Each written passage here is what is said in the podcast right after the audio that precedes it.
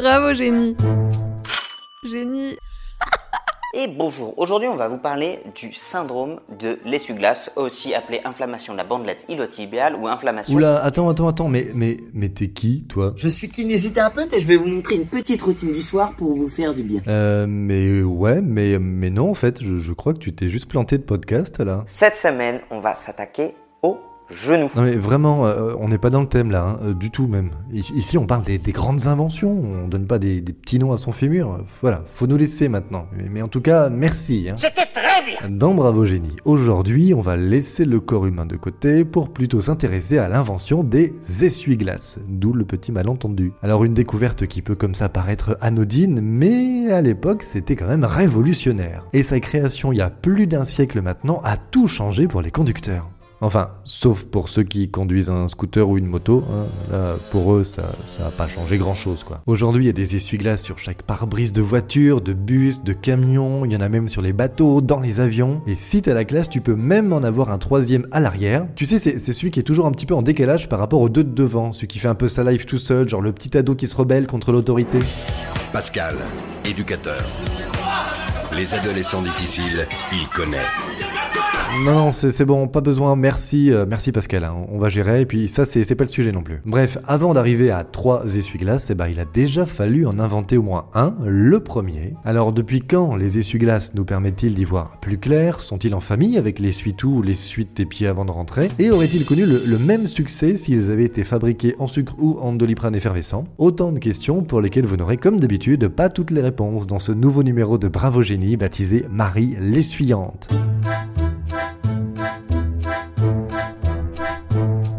Car oui, les essuie-glaces ont été inventés par une femme. Et ça c'est super cool car chez les grands découvreurs, on doit retrouver à peu près autant de femmes que t'as de sympathisants FN à un cours de danse du ventre. hein. Mais heureusement donc, il y a de belles exceptions comme notre lady du jour qui répond au doux nom de Marie Marie Anderson. Petite Marie. Elle naît aux États-Unis en 1866, la petite Marie, dans le comté de Greene, en Alabama. Alors c'est dans le sud-est du pays de l'ancien président Orange, hein, en gros entre la Floride et la Louisiane. Et c'est de là-bas aussi hein, que sont originaires le chanteur euh, Lionel Richie ou encore l'actrice Courtney Cox, qui était la Monica de Friends. Et apparemment, statistiquement, c'est en Alabama aussi qu'on kiffe le plus la noix de pécan, les mûres et les crevettes brunes, même si ça c'est vrai qu'on s'en fout un peu. Le nom Alabama, c'était celui d'une tribu amérindienne qui vivait posée dans le coin jusqu'à ce que des explorateurs européens débarquent pour leur le patron, euh, pardon, pour leur apporter le savoir et la connaissance. La tribu, elle parlait un dialecte, le Shakta, dans lequel il y avait deux mots qui pourraient être à l'origine du nom, Alba qui veut dire mauvaise herbe et Ama qui signifiait couper. Ce qui donne Cooper de mauvaises herbes pour le nom de ton état, ce qui du coup est vraiment un nom tout pourri en fait.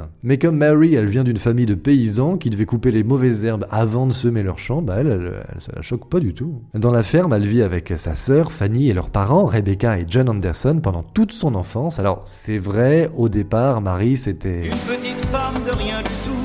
Limite même Une petite femme sans importance.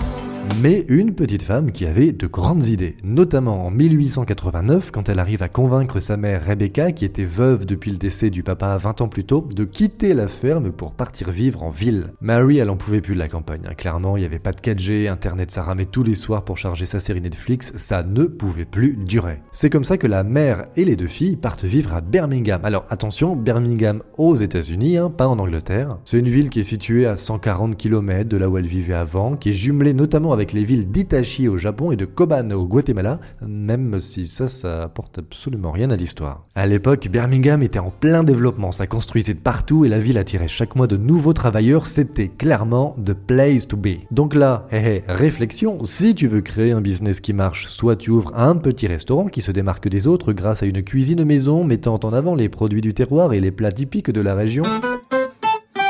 Oui, on n'oublie pas qu'on est aux USA quand même. Hein. Soit tu te dis qu'après avoir bien mangé, bah, les nouveaux arrivants, ils vont bien devoir dormir quelque part, donc bah, tu te mets à louer des appartes. Et c'est ce que la famille de Marie a fait en créant l'entreprise Fairmont Apartments. Et là, bonne pioche, très vite, les petits studios, 6 mètres carrés tout confort, kitchenette, lit vu sur la fabrique de haricots en face et toilettes sur le palier de l'immeuble d'à côté, partent comme des petits pains. Ce qui va permettre à Mary Anderson de s'ouvrir rapidement un livret A et de se payer un petit voyage pour découvrir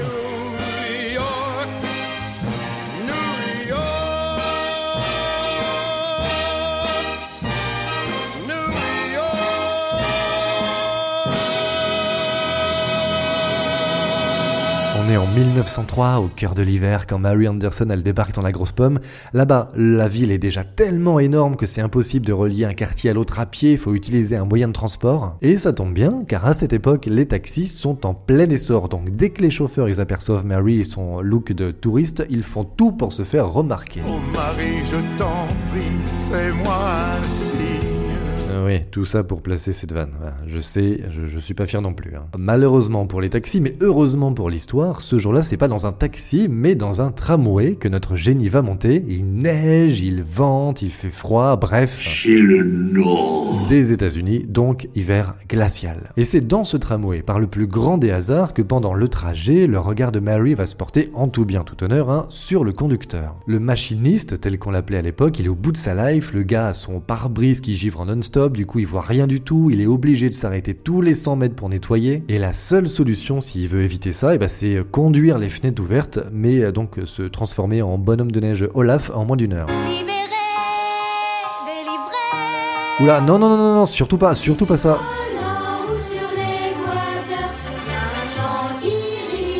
Non, non, mais non plus là, Eh non, eh, pas de blague avec ça. Il y a des gens qui sont chauds quand ils l'entendent de trop. hein. Bref, Miss Anderson, elle remarque tout ça et ça la choque un peu. Déjà parce que comme plus de 5 milliards d'humains sur Terre, elle n'en peut plus de la Reine des Neiges. Les 2 milliards, c'est les enfants. Hein. Mais aussi parce qu'elle se dit que risquer de paumer un poumon à chaque fois que tu sors bosser pour conduire ton tram, c'est c'est un peu con quand même. C'est pour ça qu'à peine rentrée en Alabama, elle commence à bidouiller dans sa grange un petit système avec une lame en bois qui serait actionnée par une molette depuis l'intérieur de la cabine par le conducteur pour permettre d'enlever la neige des vitres. Les premiers essais sont, sont pas concluants, mais un jour, hop, grosse rebelle, elle décide d'essayer cette fois avec une lame en caoutchouc. Et là, magie de Mary, la lame se met à glisser nickel sur le verre, la découverte est au point, ça y est, les essuie-glaces sont inventés.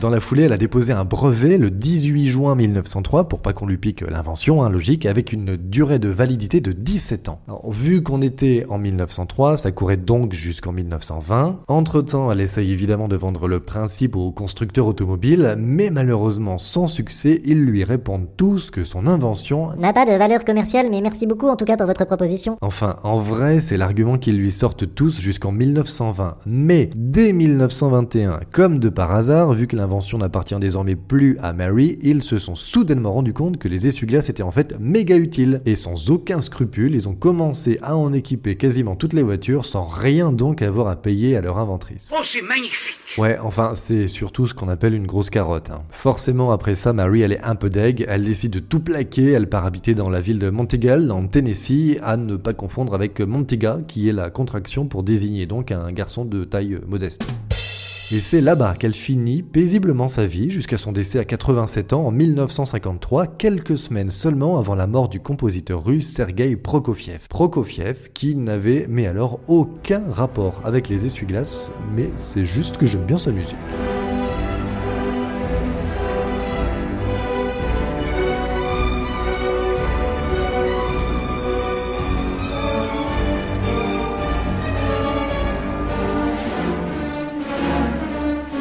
Quoi qu'il en soit, grâce à elle, désormais, on y voit plus clair, enfin surtout quand il pleut. Alors, bien joué Mary, et surtout, bravo, génie. Allez, bon courage, on se retrouve la semaine prochaine. Sérieux, mais t'es encore là, toi?